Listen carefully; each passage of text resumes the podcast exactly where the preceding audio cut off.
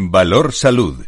La actualidad de la salud en primer plano. Comienza un tiempo de radio y comunicación con la salud y la sanidad como protagonistas, eh, información y reflexión con nuestros contertulios en directo, expertos, diversos en su procedencia, pero son los mejores.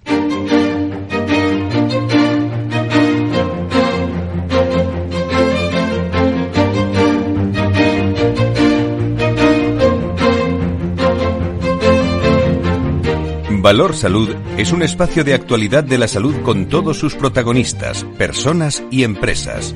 Con Francisco García Cabello. Muy buenos días, ¿cómo están? Bienvenidos. Calurosos días, ¿eh? En toda España, la Comisión de Salud Pública ha aprobado la estrategia de vacunación frente a la viruela del mono. Sanidad y las autonomías han consensuado, lo saben, que es prioritario ofrecer protección a los contactos estrechos que sean de alto riesgo. En este conjunto de personas se engloban, individuos portadores del VIH, eh, personal sanitario y de laboratorio que hayan tenido contacto con el eh, paciente o con los pacientes o las distintas muestras. Además, también se destinarán aquellos que hayan tenido algún tipo de relación de riesgo con contagiados confirmados en eh, los cuatro días previos, como había solicitado también en varias ocasiones la propia Dirección de Salud Pública de la Comunidad de Madrid. Se ofertará la inmunización a las personas de alto riesgo de los contactos en otros países, como en Estados Unidos, Canadá o Reino Unido, también se ha puesto en marcha la vacunación, en concreto en las Islas Británicas que cuentan con las eh, al menos un millar de dosis de ofertas de inmunización a los contactos estrechos y el profesional sanitario, pero quizás con poco éxito. España concentra un 36% de los casos registrados en Europa, eso en cuanto a la viruela del mono respecto al COVID.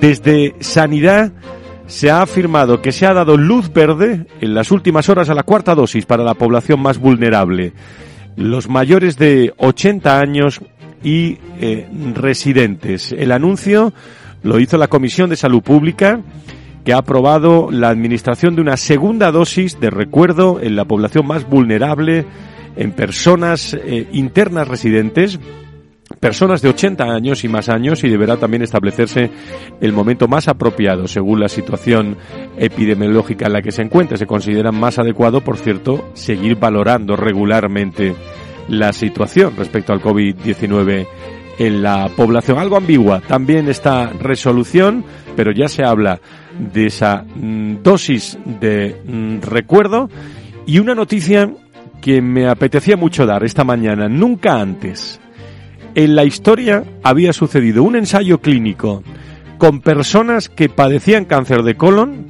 ha logrado erradicar hasta el más mínimo rastro de células tumorales de sus organismos. Está solo seis meses de tratamiento. Es decir, en seis meses ni rastro de cáncer de, de colon. Lo han logrado en todos los casos. Si es verdad que el ensayo clínico que se ha realizado con 12 pacientes, ya sé que son solo 12 pacientes, pero ni rastro de los 12 ¿eh?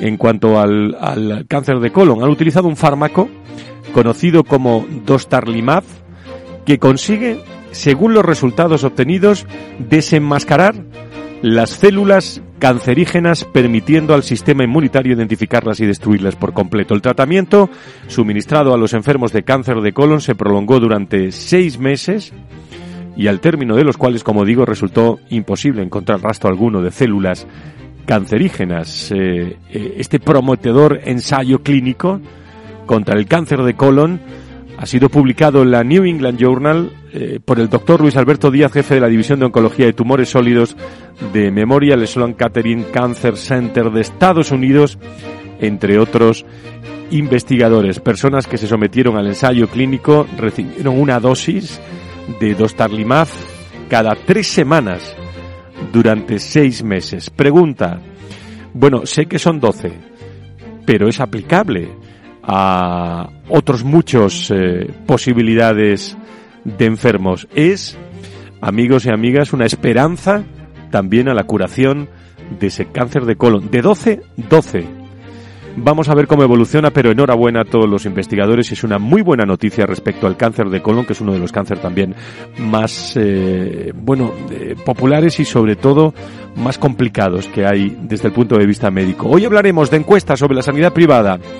Eh, vamos a conversar con uno de nuestros mayores expertos en dermatología. Llega el verano, el sol, también la viruela del mono afecta también a la piel, lo vamos a conocer con detalles y vamos a charlar tranquilamente con el doctor Luis Sanz eh, para conocer, uno de nuestros mejores expertos en traumatología en España, para conocer qué le pasa realmente a eh, Nadal. Bueno, ¿qué lesión tiene nuestro Rafa Nadal para entenderlo bien?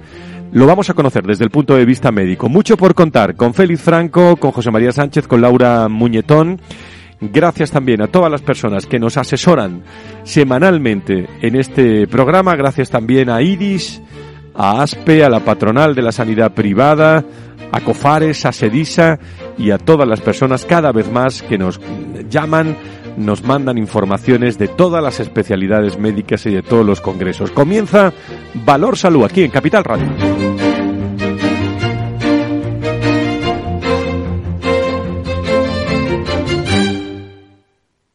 Valor Salud. La actualidad de la salud en primer plano. Un dato eh, que no he dicho es que las comunidades autónomas eh, han notificado eh, los datos del, del martes, por recordarlos, hoy darán más. 33.293 nuevos casos de COVID frente a 33.992, bueno, más o menos, el mismo día de la semana de la semana pasada, de los que aproximadamente la mitad, 17.500 aproximadamente, se han producido en mayores de, de 60 años. Cifra total de contagios en España que se eleva ya a 12.000, a 12 millones 436.538. La incidencia en mayores de 60 años se sitúa en el 586, 117 nuevos fallecimientos, que siempre hay que decirlo, y actualmente 6.700 pacientes ingresados y positivos de COVID-19. Fernando Mugarza, director de desarrollo del, del IDIS. Querido doctor, muy buenos días, bienvenido. Muy buenos días, querido Fran, queridos amigos y contertulios. Un placer, como siempre. Mm, ah, yo voy a hablar contigo en primer lugar porque luego nos está esperando también eh, la, eh, Luis Mendicuti desde ASPE también con más invitados. Pero eh, la primera cuestión es, Fernando, digo 117 nuevos fallecimientos en comparación con 152 del martes pasado, son menos, pero que no hay que olvidar los que bueno, que esta ola enmascarada de COVID sigue teniendo una letalidad también importante. ¿eh? Sí, eh, así es. Eh, lo estamos viendo por las cifras eh, y eso que las cifras, pues eso nos las van dando ya pues cada cierto periodo de tiempo, ¿no? No, no son diarias como, como antes. Bueno, pero todos en nuestro entorno conocemos a personas con toda seguridad que bueno pues que están en este momento pues con, con la infección por, por SARS-CoV-2 no por COVID-19 quiero decir que el virus está entre nosotros con la, con la, con la última variante y por lo tanto pues pues hemos de, mantenernos alerta no no debemos de perder la, la, cara al toro. Tenemos que estar pendientes precisamente de esa responsabilidad a la que hacemos eh, siempre que hacemos siempre hincapié no parece ser que, que eh, tras el tema de del SARS-CoV-2, pues nos ha venido también la viruela del mono, ¿no? Parece ser que las autoridades están recomendando vacunación en aquellas personas profesionales sanitarios fundamentalmente y en aquellas otras personas que han tenido algún tipo de contacto directo con, alguna persona que, está infectada, ¿no? Y por otro lado, parece ser que también se, se empieza a recomendar esa vacunación en personas mayores frente a SARS-CoV-2, frente al COVID-19, ¿no? En personas mayores de 80 años, eh, fundamentalmente residencias, en fin. Creo que estamos en ese sentido, pues eh, ya conviviendo con el virus y esperemos que bueno pues que no nos dé ningún ningún sobresalto no en, los meses de, otoño que ya sabemos que aunque no es un virus que tenga estacionalidad el virus de la COVID-19 pero sí que es cierto que en las épocas en las que coincide precisamente un poco con las epidemias de catarro gripe etcétera etcétera pues parece ser que por la experiencia se recrudece. Creo que tenemos a Luis Mendicuti también. Don Luis secretario de la patronal de la sanidad privada. Don Luis muy buenos días bienvenido muy buenos días, Fran y doctor Mugarta. Encantado de estar con vosotros. Bueno, sobre la actualidad estábamos hablando, Luis, de bueno de ese constante letalidad que tiene este COVID-19, que muchas veces nos decimos las cifras, pero que están ahí todas las semanas.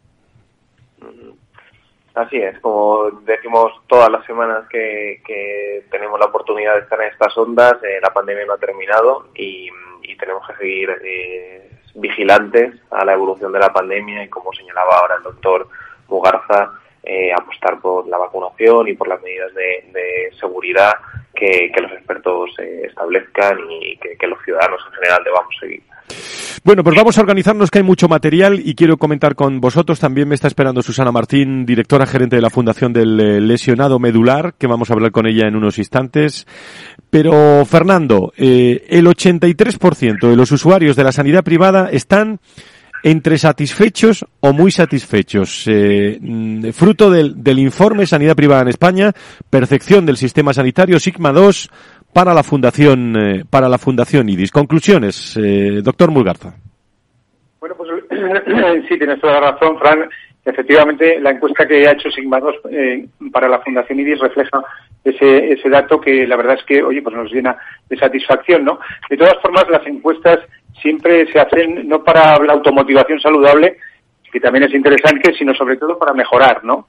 Para mejorar en aquellos aspectos que es posible mejorar y poner la atención en aquellos puntos en los que tenemos que hacer un mayor hincapié, ¿no? A partir de ahí sí que, sí que diría que, o resaltaría que es una encuesta que se ha hecho, eh, o sea, a, personas, ¿no? De la sociedad española, eh, a más de 3.000 encuestados en definitiva, todos ellos con eh, aseguramiento y provisión sanitaria pública y eh, este es el dato yo creo que importante, solamente el 26% tenían doble aseguramiento. Quiero decir que es una encuesta de percepción acerca de los servicios y acerca de los resultados que obtiene la sanidad de titularidad privada, ¿no?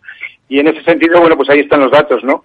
El acceso a pruebas diagnósticas, la atención a consultas externas o centros especializados, la atención en urgencias, consiguen cifras pues que están pues eh, muy por encima del notable, ¿no? Estamos hablando de cifras del 79, 81, 30%, en fin, etcétera, etcétera, ¿no? Y luego, por otro lado, también en esa segunda parte de la encuesta también es verdad que la población española se decanta por, lógicamente, porque haya una mayor equidad eh, en el sistema sanitario público, porque haya un mejor acceso a los, a los diferentes servicios del sistema sanitario público. Tenemos ahí el, grave problema de las listas de, espera, ¿no?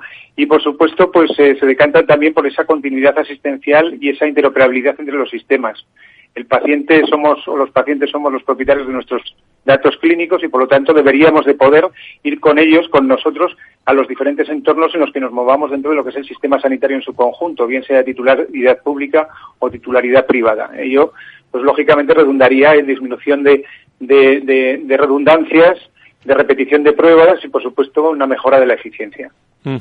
El, con un detalle eh, que me parece, lo has mencionado, eh, pero cuando surge la patología y tienes de fondo las listas de espera, doble aseguramiento, eh, el informe revela que el 96,4% de la población considera esencial que exista equidad de acceso a pruebas diagnósticas, porque claro, si no te hacen las pruebas rápidamente, no tienes diagnóstico rápido. Sí, así es. Bueno, ese es uno de los, de los problemas que tenemos o que tiene, mejor dicho, el Sistema Nacional de Salud. Eh, en ese sentido, desde la Fundación IDIS y también desde, desde ASPE, ¿no? Estamos insistiendo en la necesidad de utilizar todos los recursos disponibles del sistema en beneficio del paciente para disminuir esas, esas tremendas listas de espera que tenemos ahora, no solamente en intervenciones quirúrgicas, también en pruebas diagnósticas, como bien estabas diciendo, en consultas de atención especializada y también en consultas de atención primaria.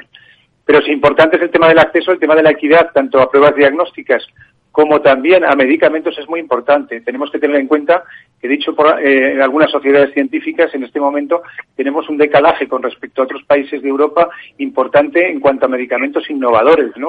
Aquí estamos en, en, algo así como 497 días desde que la Agencia de Evaluación del Medicamento Europea pues da pone la luz verde o da su aprobación a, un nuevo fármaco, ¿no? Y aquí tardamos pues todo ese tiempo hasta que hasta que está disponible, ¿no? Por lo tanto, yo creo que en ese sentido hay muchos deberes que hacer, hay muchas medidas que tomar y desde luego lo que hay que pensar siempre es que el paciente es lo primero y desde luego la concurrencia de profesionales es fundamental. Luis, desde la patronal, por la parte que te toca sobre este informe realizado por IDIS.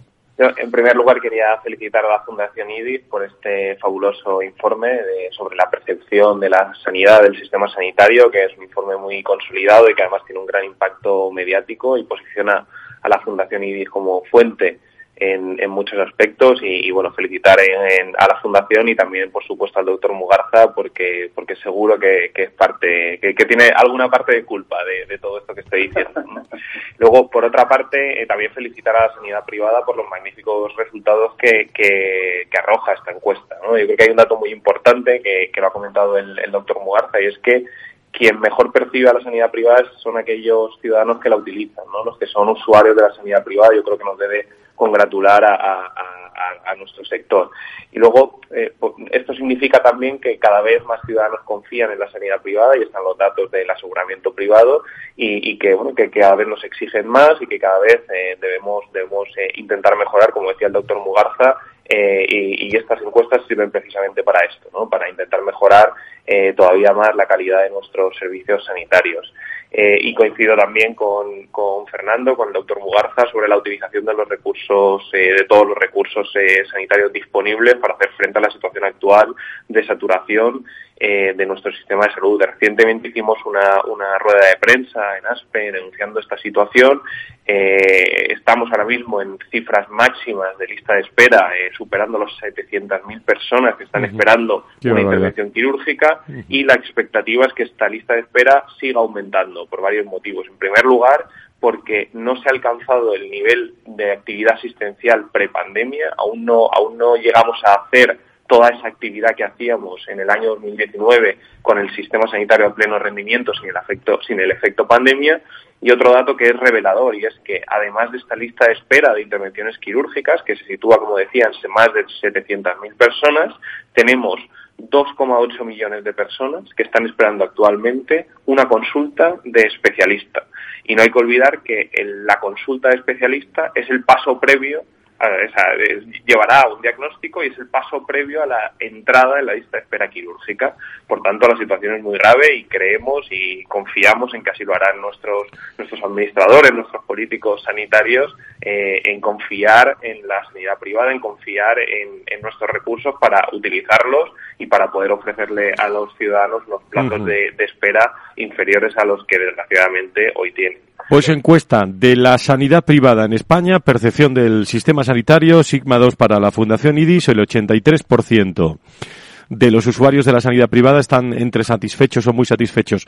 No me resisto, antes de despedirles, eh, a, a, 30 segundos o un minuto, dedicar a, ese, eh, a esa noticia que comentaba, que les resumo en la portada de, de, este, de este programa respecto al cáncer de, de colon, esa investigación realizada eh, con fármacos sobre 12 personas. Sé, que son pocas, 12, pero ni rastro a los seis meses de ese cáncer de, colon. Yo creo que es un, es un mensaje a la esperanza, por lo menos para tantos enfermos, ¿no, Fernando, Luis?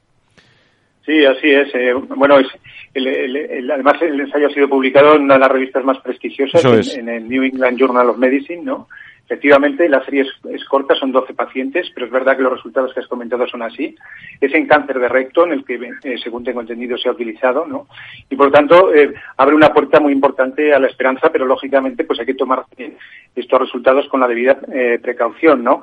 Hay que, hay que bueno, pues respaldarlos con mayor evidencia científica, ¿no? Que confirmen de alguna forma pues esos resultados en un grupo mayor de, pacientes y de afectados. ¿no? Lo que sí que es verdad es que es una gran noticia, sí que es cierto que hay que felicitar al mundo de la investigación y de la innovación farmacéutica y farmacológica y biofarmacéutica y en ese sentido también al laboratorio que es padre de la molécula, ¿no? a mí no me huelgan prendas en decir que es GlaxoSmithKline, ¿no? Un gran laboratorio que está sentado en nuestro país, está en el Parque Tecnológico de Madrid y que, bueno, pues como el resto de... Y que usted conoce muy bien, don Fernando. Muy bien, pues eh, Fernando Mugarza, director de... Bueno, no, Luis, no sé si quieres comentar algo sobre esto.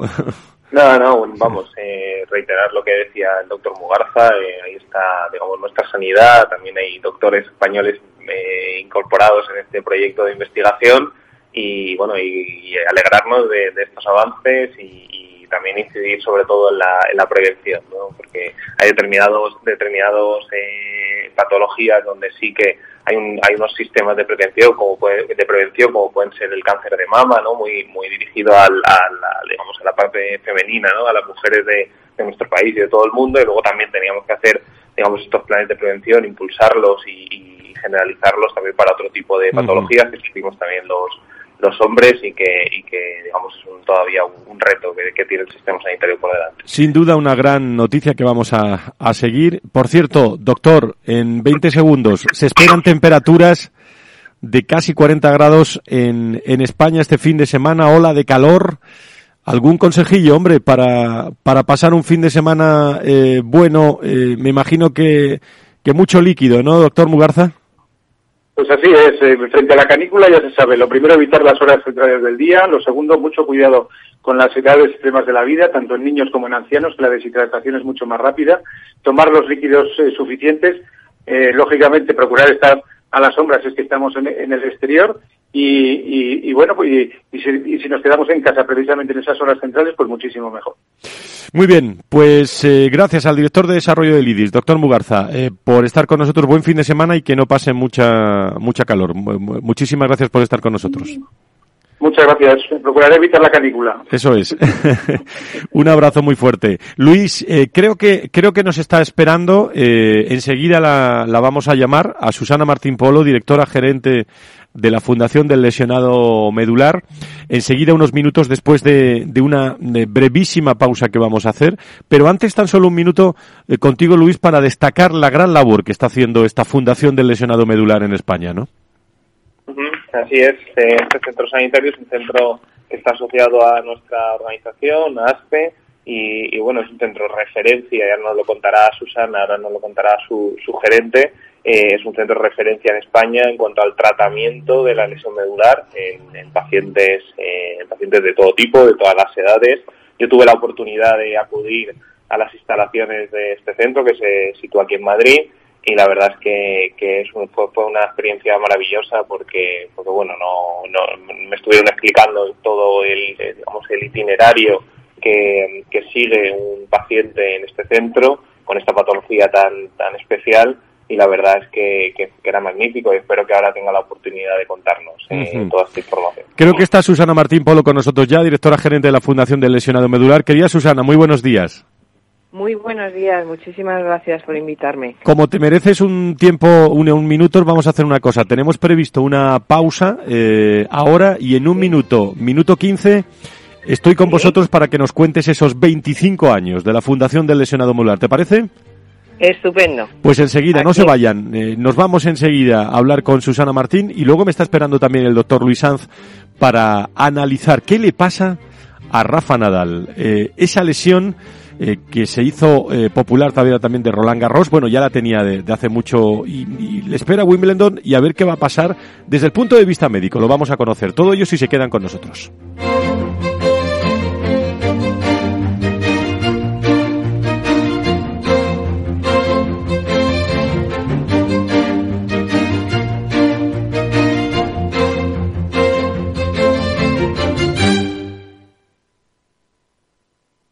Más es obtener siempre la mayor rentabilidad posible para nuestros clientes.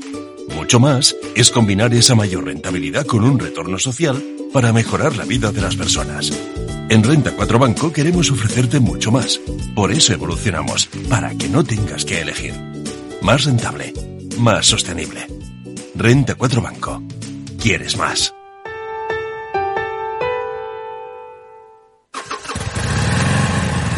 Moto. Curvas. Todo sobre ruedas. Es muy simple asegurarse con el Betia. Simple, claro, el Betia. ¿Necesitas saber el valor de tu empresa o una evaluación de su sostenibilidad? ¿Necesitas un informe reconocido, solvente y de calidad para negociar con eficacia una compra o venta? ¿Lo necesitas para acreditar su valor o sostenibilidad ante terceros?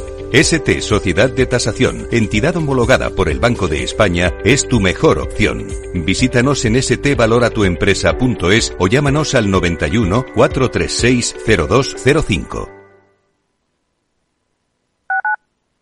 Capital Radio Madrid, 103.2. Nueva frecuencia, nuevo sonido. ¡Hey Marina! ¿Qué estás mirando? El nuevo parque. Pero si no hay nada. Lo sé, por eso tenemos que votar en los presupuestos participativos. Con 50 millones de euros es el momento de hacer realidad nuestros proyectos. Ahora decidimos nosotros. Entra en decide.madrid.es y vota. Presupuestos participativos, Ayuntamiento de Madrid.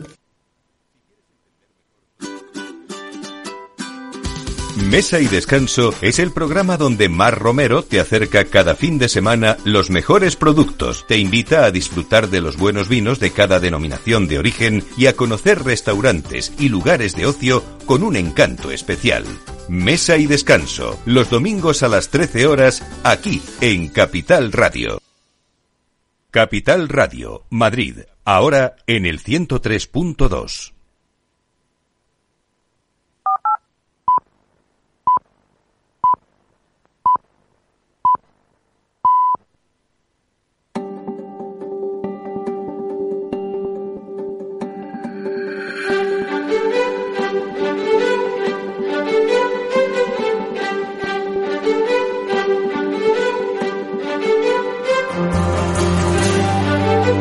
Valor Salud es un espacio de actualidad de la salud con todos sus protagonistas, personas y empresas.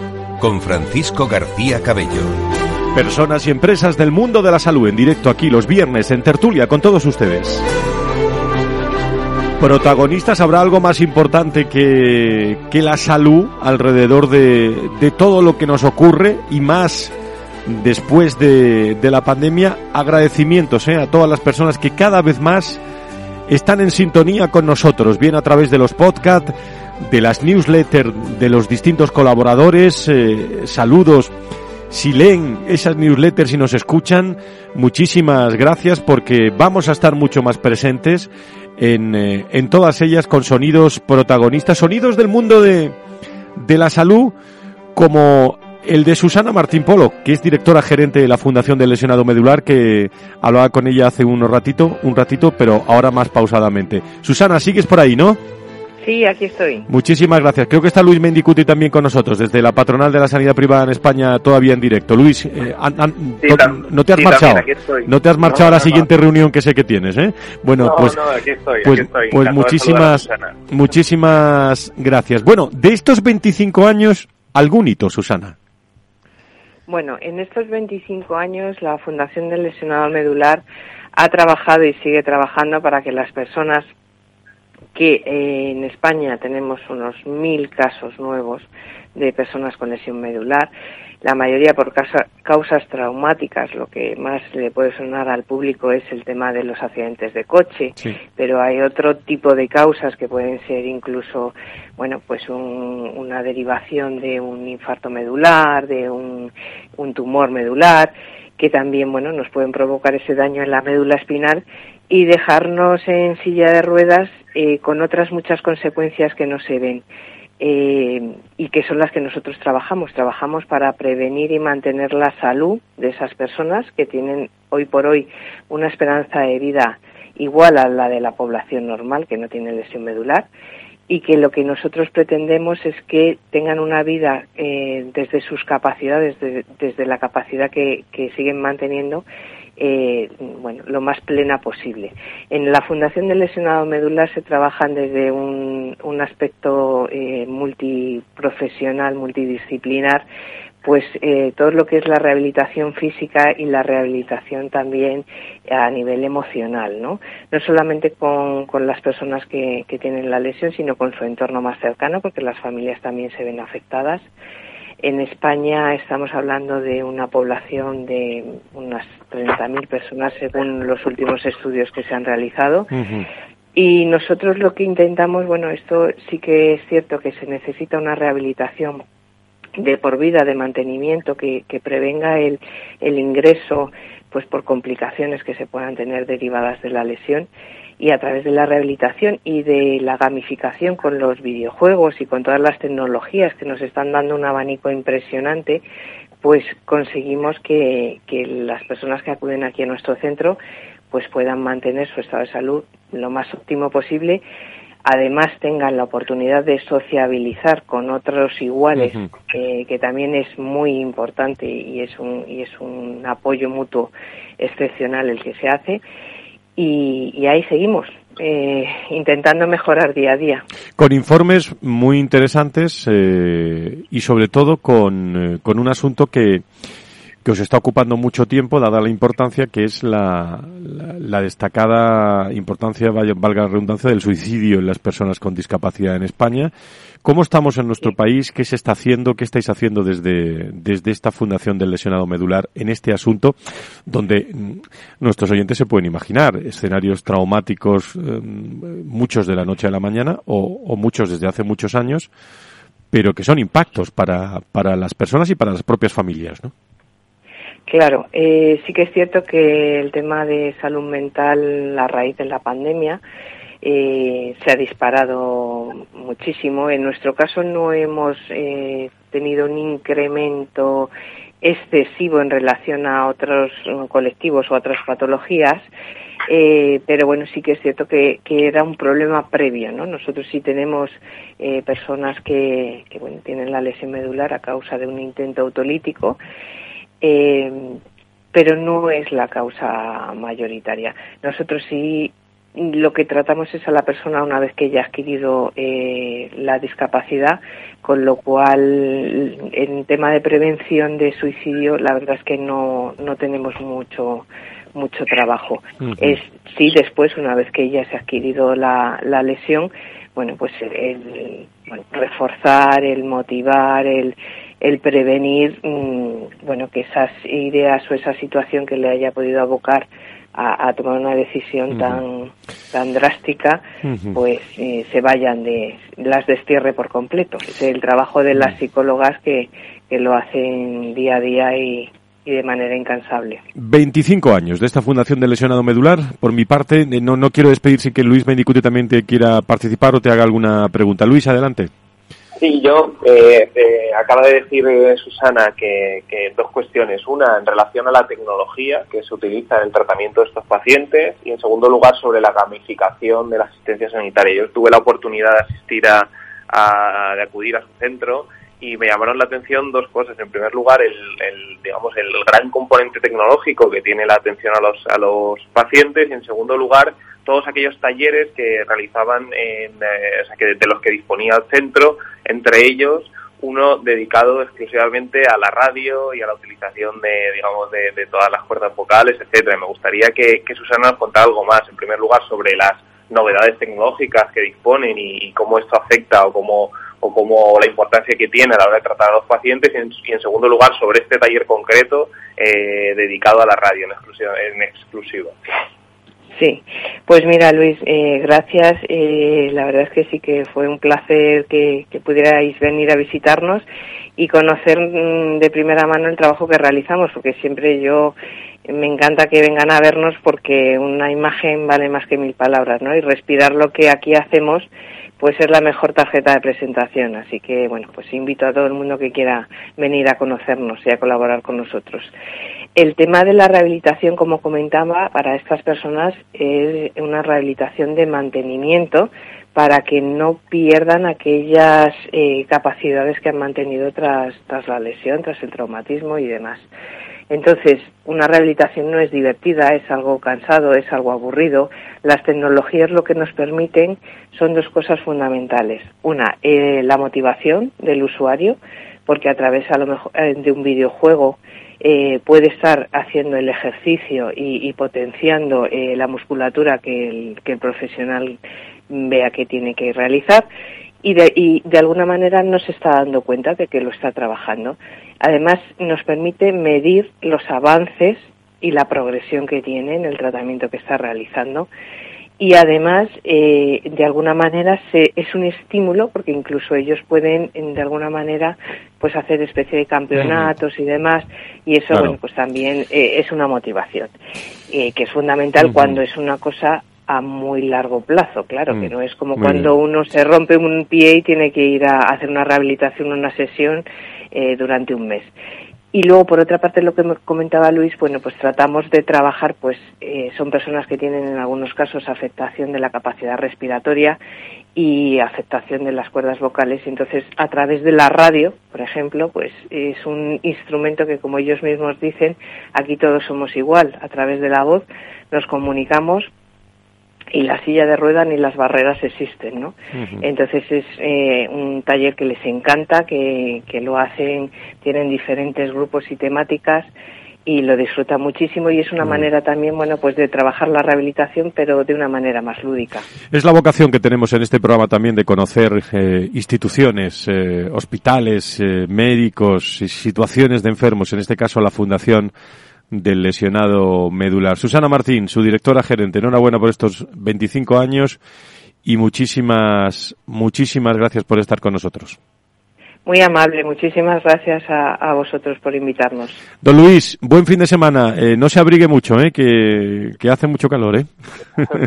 buen fin de semana, intentaremos pasar el menos calor posible. Pues un abrazo muy fuerte. Gracias a la patronal de la sanidad privada en España. Enseguida me está esperando el doctor Luis Sanz.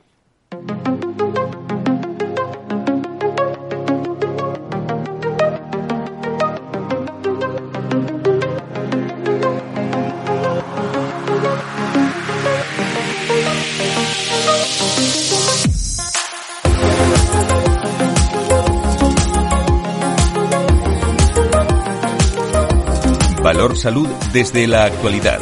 La salud al alza.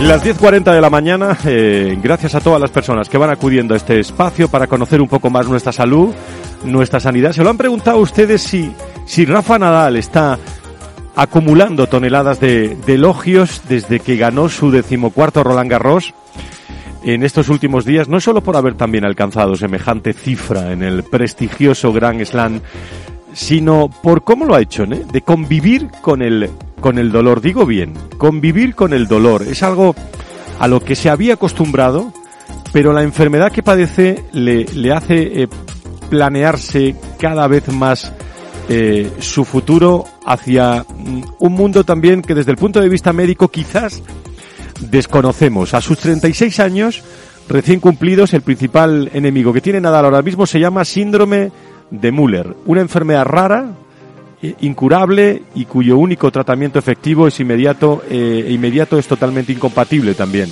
con el propio deportista eh, y el motivo por el que Nadal ha elegido un tratamiento revolucionario con el que pretende estirar su carrera deportiva al máximo, bueno, es lo que conocen ya todos ustedes como las, las últimas intervenciones que le han realizado en Cataluña. Yo he querido llamar a esta hora de la mañana al doctor Luis Sand, uno de nuestros más eh, prestigiosos traumatólogos en España, jefe del Servicio de Cirugía Ortopédica y Traumatología del eh, Hospital Universitario de Torrejón. Don Luis, doctor, muy buenos días, bienvenido.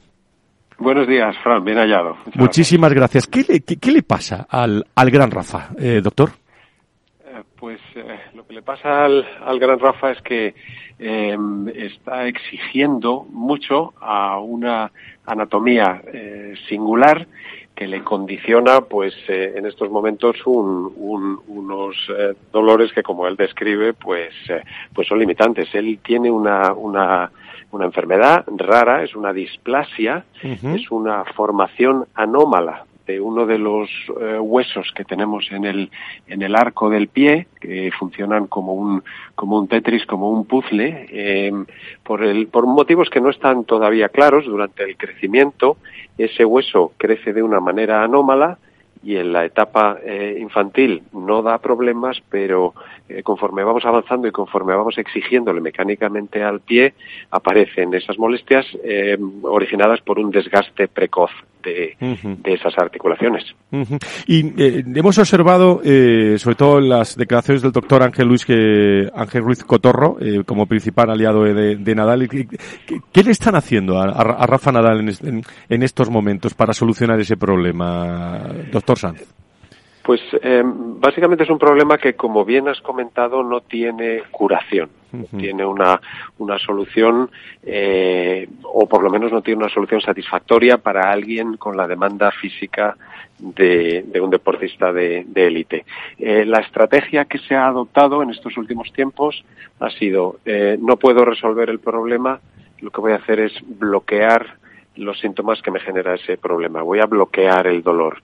Y puntualmente eh, se puede hacer bloqueando los nervios que conducen la sensación de dolor. Eh, lo que pasa es que eso se hace con infiltraciones de anestésicos locales que tienen una duración de unas, de unas horas. La estrategia ahora es intentar conseguir ese efecto con un tratamiento más duradero sobre los nervios, con, técnicas de radiofrecuencia. Es decir, vamos a, a bloquear las autopistas del, del, dolor de tal manera que, aunque esta condición siga generando problemas, eh, intentar que, que, el paciente no los perciba, no los, no los sienta o no los sienta con la severidad suficiente como para limitarle. Y esa es la estrategia actual, esperando a que, a que algún día pues, requiera un tratamiento más definitivo. Y estamos hablando de uno de los mejores eh, deportistas de, de la historia. Lo que es impresionante, última cuestión, doctor Sanz, es que lo, lo veamos a pleno rendimiento hacia un lado de la pista, hacia otro, eh, bueno, con, con esos dolores. Qué gran fuerza de voluntad, eh, porque, bueno, no nos, no nos lo contará todo, ¿eh, Rafa Nadal, de, esos dolores. ¿eh? Absolutamente. Eh, ¿Cuántas veces hemos oído que no existen eh, eh enfermedades, existen enfermos? eh, y, y no cabe duda que este que este eh, eh, magnífico deportista pues es un, una mente eh, privilegiada a la hora de, de, controlar su cuerpo, de controlar sus emociones, es decir, esta es una lesión que, que inhabilita a muchas personas a hacer una vida eh, normal, una vida ordinaria como la que tendríamos cualquiera de, de nosotros, con lo cual es absolutamente impresionante eh, la, evolución y el comportamiento de este hombre. Muy bien, pues eh, queríamos acudir a la voz del experto también, uno de los eh, más destacados traumatólogos en nuestro país, al doctor Sanz, jefe del Servicio de Cirugía Ortopédica y Traumatología del Hospital Universitario de Torrejón. ¿Muchos enfermos, doctor, a lo largo del día? pues muchos, eh, muchos enfermos y, y, y, y, con una complejidad importante. Estamos todavía saliendo de, de, la pandemia. Muy bien, pues le dejo trabajar. Muchísimas gracias por estar con nosotros y acercarse a Valor Salud aquí en la radio. Gracias. Un placer, Frank. Gracias. Gracias. Valor Salud desde la actualidad. La salud al alza. Y vamos a hablar del 23 Congreso Ibero-Latinoamericano de Dermatología que aterriza en la capital de, España. Nuestro compañero eh, José María Sánchez ha estado hablando con uno de los más prestigiosos dermatólogos de nuestro país también que se acerca a este programa. El doctor López Estebarán, presidente del Congreso. Vamos a escuchar esta entrevista. Estamos con el doctor José Luis López Estebarán, que es presidente del Congreso Ibero-Latinoamericano de dermatología que se va a celebrar en Madrid desde el 30 de junio hasta el 3 de julio y en esta ocasión va a ser su vigésimo tercera edición. Muy buenos días, doctor. Muy buenos días, un placer estar con todos vosotros. ¿Cuáles son los temas fundamentales de este congreso, que de modo abreviado se llama Congreso CILAT 2022?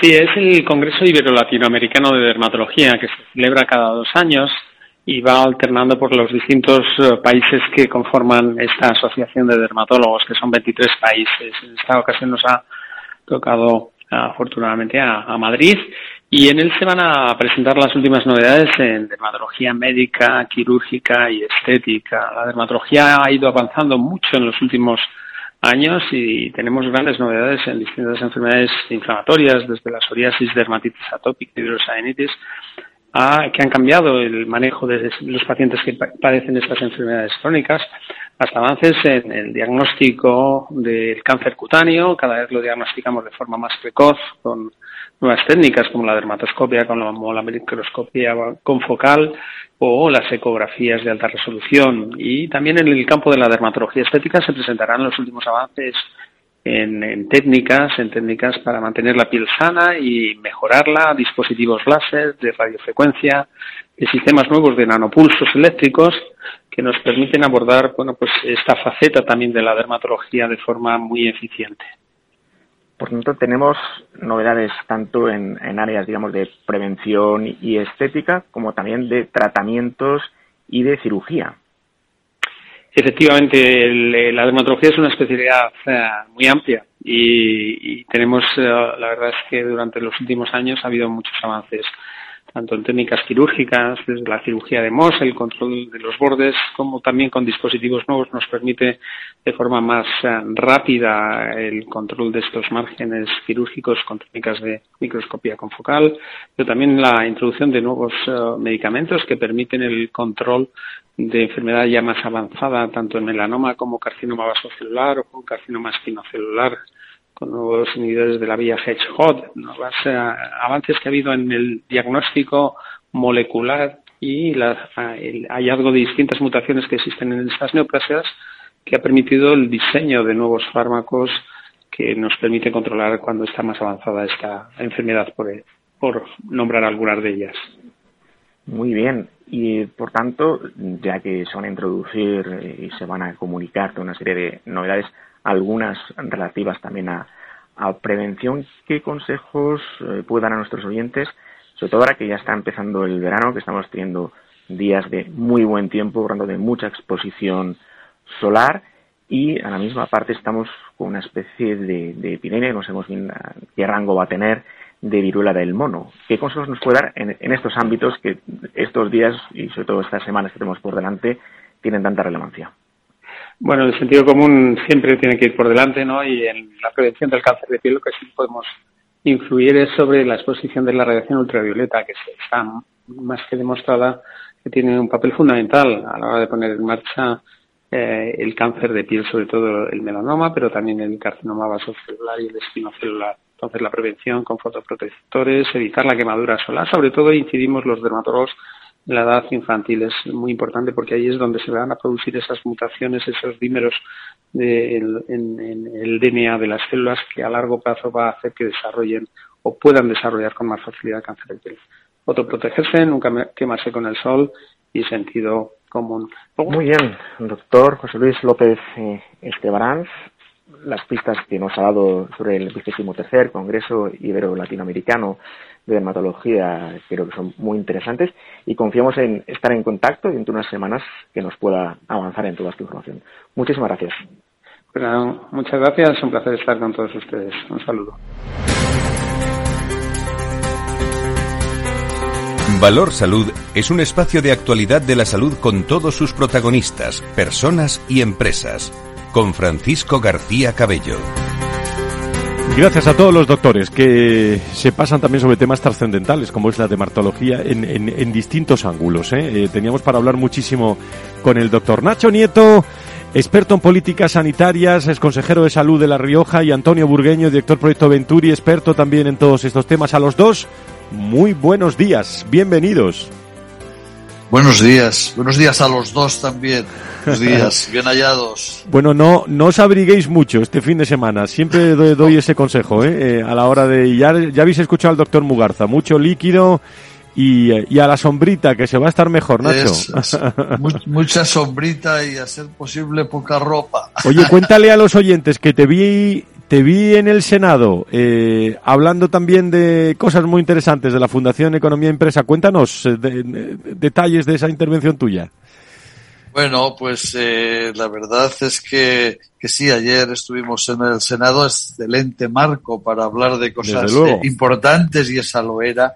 Y, y bueno, presentamos un informe en, forma de, en formato de libro de un trabajo que hemos estado llevando a cabo en los últimos años. Eh, presentamos la primera parte de este trabajo en 2019 y ahora en 2022 pues hemos podido presentar la segunda que eh, trata de definir cómo debería ser un modelo de atención sociosanitaria. Eh, un tema bastante controvertido, muy importante, porque puede tener y debería tener unos efectos muy importantes en el sostenimiento, en la calidad de la atención social y de la atención sanitaria conjuntamente y eso afecta a muchas personas, no a todos evidentemente, pero sí son muchísimas las personas que se pueden eh, beneficiarse si eso se hace coordinadamente y se hace bien. Es cierto que todas las comunidades autónomas hacen eh, cosas en este campo y tratan de dar soluciones, pero faltan todavía pasos importantes para que eh, tenga el desarrollo, adquiera la importancia que tiene que tener y por tanto los resultados que no son otros que calidad de atención a las personas, lo sociosanitario. Un tema muy recurrente, eh, sobre todo que está ahí en, en la carpeta siempre de, dependientes en el entorno de la salud y la sanidad, y tú lo sabes muy bien, ¿no, Nacho? Sí, sí, ya digo que, que son muchísimas, muchísimas las personas.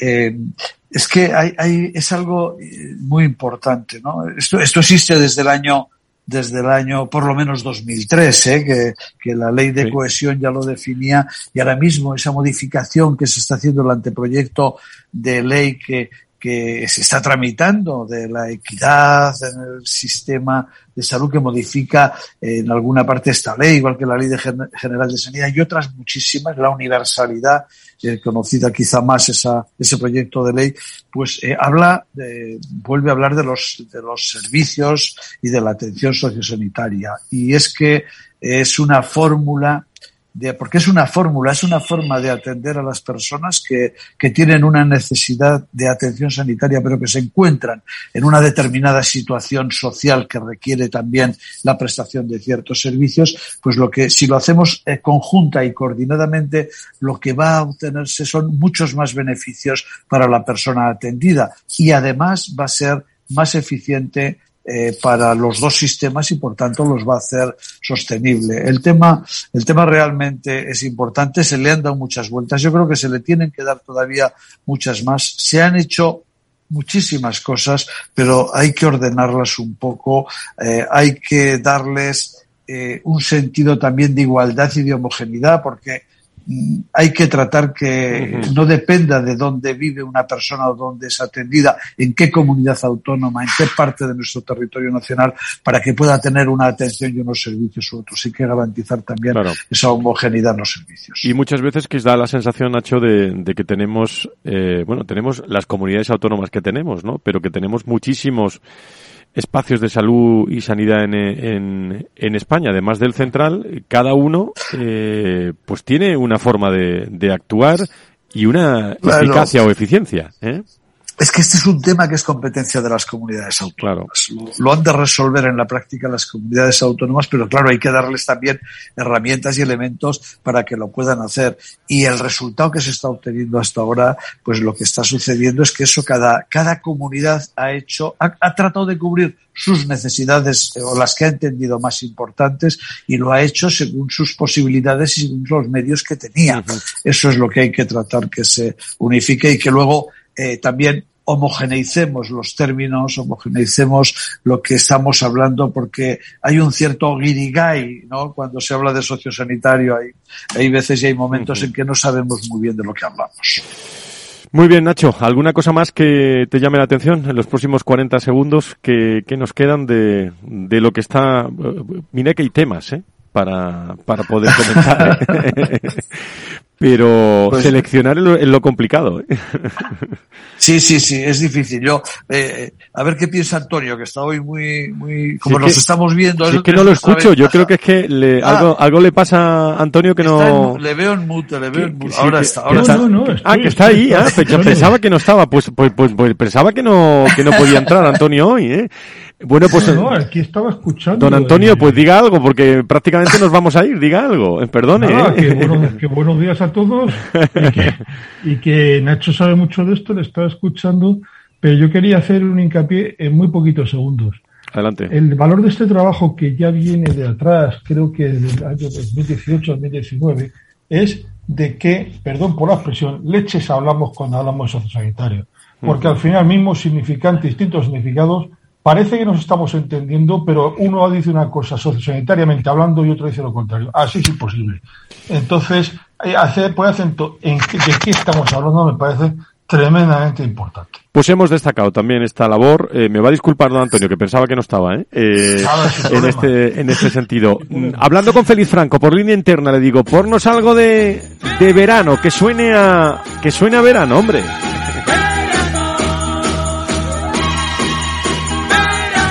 Ya es tiempo para descansar y abandonar la gran ciudad.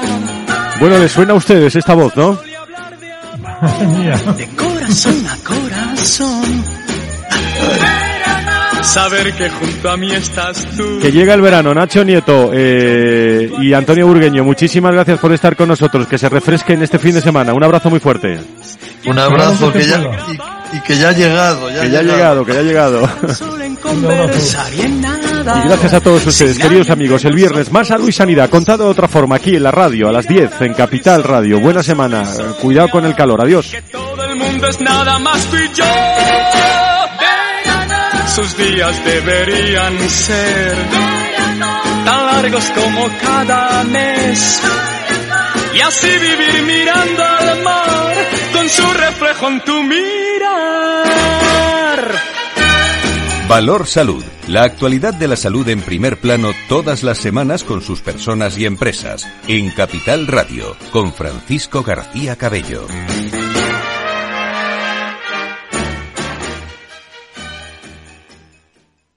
Frente a los impagos, vitamina D la fórmula de información empresarial exclusiva de Informa para minimizar los riesgos y facilitar la toma de decisiones. Descubre Data Powered by Informa, la solución perfecta para tu negocio. Consulta al especialista en Informa.es.